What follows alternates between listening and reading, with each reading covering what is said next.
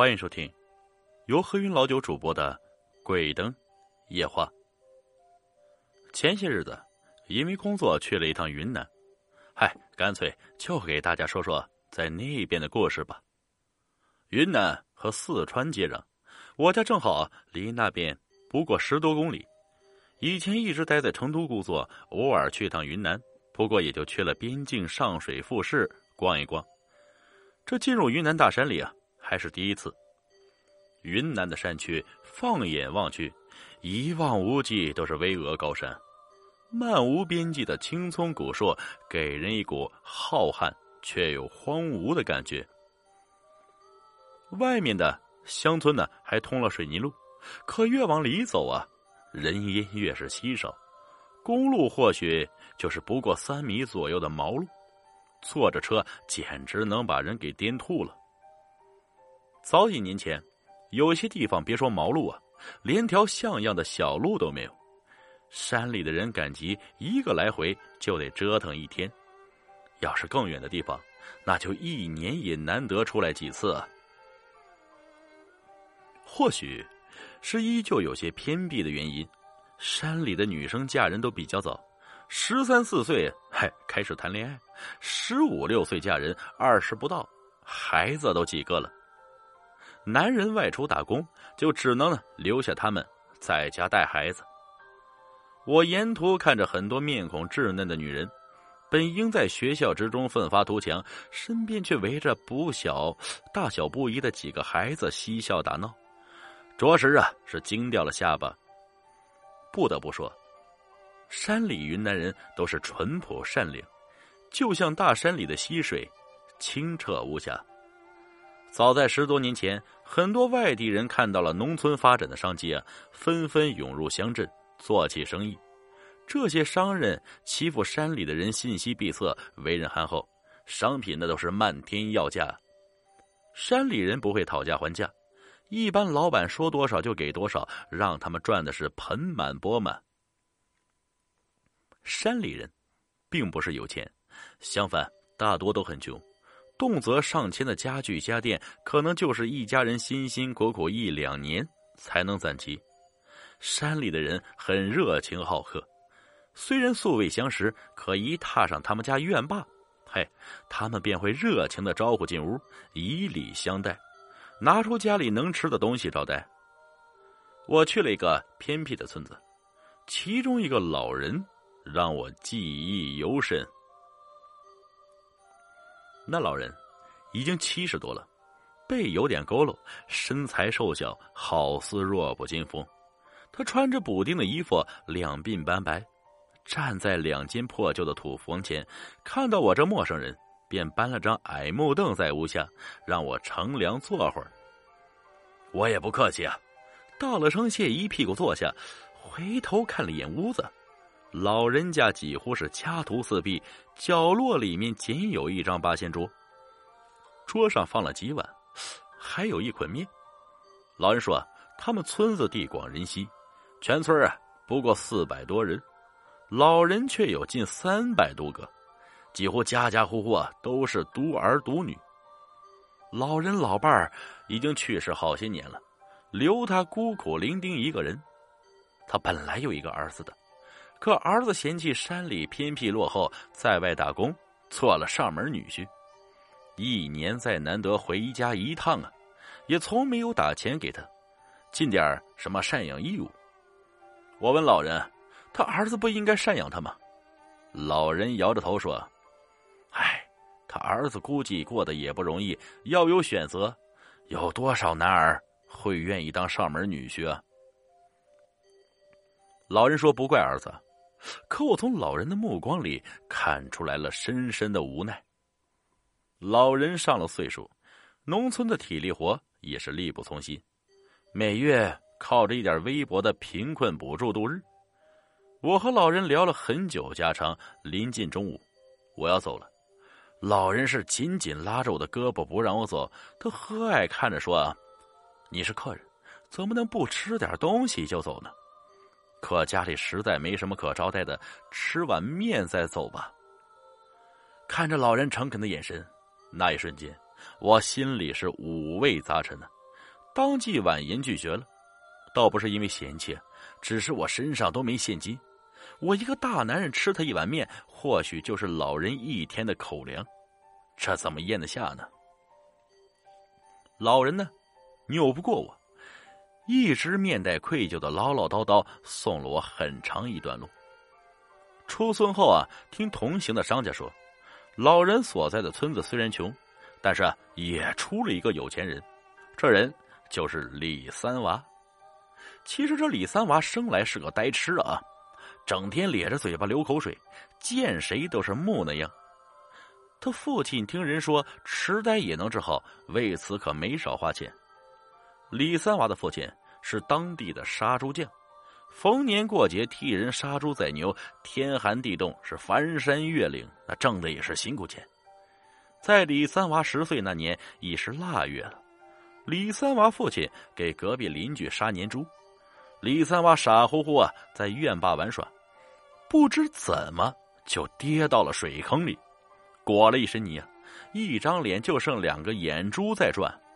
正在磨刀的李三娃父亲看到这一幕，想起这些年心酸，当场无名火起，随手抽了一个棍子，啪啪啪，就往李三娃身上打了下去。碰巧，这时候路边有个年过半百的和尚经过，这和尚有些清瘦啊，穿着是补丁僧袍，头顶九个蟹疤。他看到李三娃父亲毫不留情的鞭打孩子，边说道。孩子尚小，怎么能下这么重的手呢？李三娃父亲扔了棍子，恨铁不成钢的说：“也不知道是我做了什么孽，竟然生出这么一个傻子来，花了那么多钱医，一点都不见好转。”和尚低头一看，李三娃果然是痴呆的模样，想了想，便又说：“让我看看吧。”说着，就伸出手来摸了摸孩子的脑袋，从头摸到了后背。和尚的手突然停了下来，用力往李三娃后背一拍，李三娃弯着腰，哇的一声就吐出一块血疙瘩出来。那血疙瘩足有核桃大小啊！和尚用木棍戳开血疙瘩，里面竟然有一块漆黑如墨的东西，有半个指甲大。和尚看着那黑色的东西，也没说是什么，摇着头一声叹气，念了一句“阿弥陀佛”，对李三娃父亲说：“以后多行善事，放下屠刀，你别再杀生了。”说完就走。李三娃父亲知道这是遇上了高僧啊，从那以后果真就金盆洗手，再也不杀猪宰牛，做起了杂货营生。而李三娃从那血疙瘩吐出来以后，人也慢慢精明起来，不出半年，与平常孩子再无差异。有人曾问起他之前记忆，李三娃倒也模糊记得，说他一直是浑浑噩噩，身体也有些不受控制。李三娃正常后，就去读了几年书，识得了几个大字，而后孤身一人去了沿海闯荡。十多年后，李三娃衣锦还乡啊。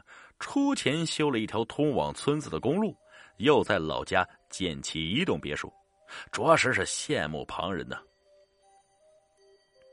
再说一个在当地听来的灵异故事啊，听商家说啊，在云南那边有一种野物叫木獾，实在是不知为何物啊，只能用嗨你们能听懂的谐音代替。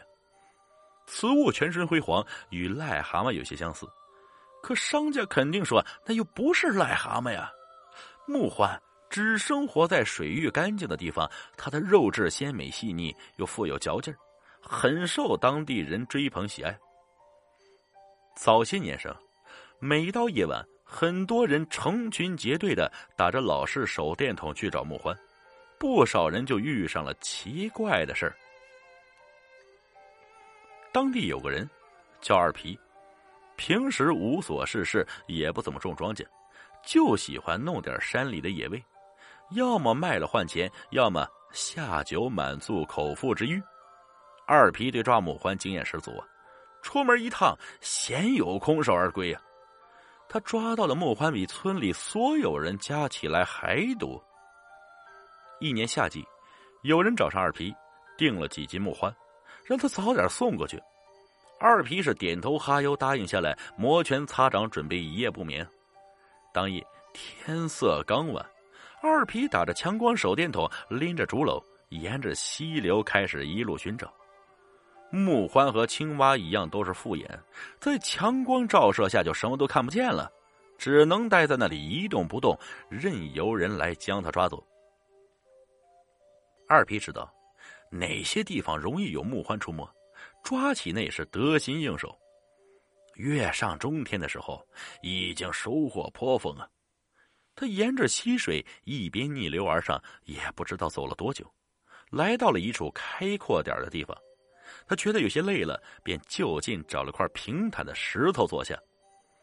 四周草木参天，虫鸣交织。虽然黑一片，二皮倒也不怎么害怕呀。孤零零坐在石头上抽着纸烟，看着脚下一堆木獾，那是笑的都咧开了嘴呀。也不知道是不是走了太久，这人一坐下，困意就如潮水一般侵袭而来。二皮眼气打着架。简直睁不开眼，不知不觉竟然就倒在石头上，睡着了。也不知睡了多久，二皮突然从梦中醒来，低头一看，发现自己竹篓的木欢竟没了一个也不剩啊！竹篓上小下大，还有绳子扣着挂在腰间，里面的木欢怎么会莫名其妙就没了？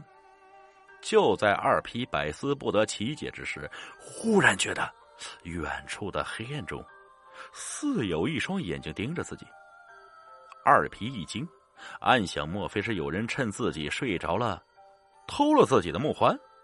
那于是心中勃然大怒啊，冲那黑暗处一声大吼，接着一屁股一翻，就追了过去。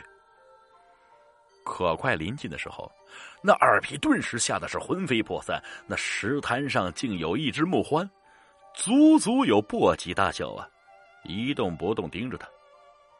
物大为妖，这在山里是恒古不变的道理。平常木宽不过二三指大小，这簸箕大的，那不是妖还是什么？二皮当时汗毛炸裂，他二话不说，扭头就跑。一路跌跌撞撞，也不知道摔了多少跟头。等灰头土脸的回到家里，冷汗打湿的衣服都能淋出水来。第二天，二皮就病了，发着高烧，躺在床上，那哆哆嗦嗦打着摆子，皮肤啊挠得通红，已有溃烂的迹象。幸亏邻居串门啊，听说了那邪门事儿。再看二皮痛苦样子，急忙帮他找了个看香的人。看香的老人过来点燃三根烟，香燃一半，老人说：“嘿，二皮，摊上大事了。”可具体什么事儿，老人又不愿多说。老人告诉二皮啊，这事儿啊，他能解决，但也仅限这一次。如果以后再遇到这种事儿，那就别找他了。因为找了也没用。老人说着，就去舀来半碗井水，又将三只燃尽的香灰抓了一些放进碗里，让二皮赶紧喝了。二皮是有气无力喝了那水呀，嘿，高烧果真立竿见影的退了下去，身子也不痒了。他满心欢喜，对着看香的老人千恩万谢。从那以后，二皮性格收敛许多。也不靠弄野物为生了。等过了年关，就随着同村的人一起去了外地。二皮的事也在村里传了出来，闹得那是沸沸腾腾，很多人心生畏惧，晚上再也不敢出去。而如今呢，木獾成了国家保护动物，是不允许捕杀的。可它味道鲜美呀，在当地价格依旧不菲。那总是有些人铤而走险，偷偷捕捉。那些人利欲熏心，既不去鬼神，也不怕律法，徘徊在欲望边缘，或许已经无药可救。本集故事播讲完了。感谢各位听众的收听，我们下期再见。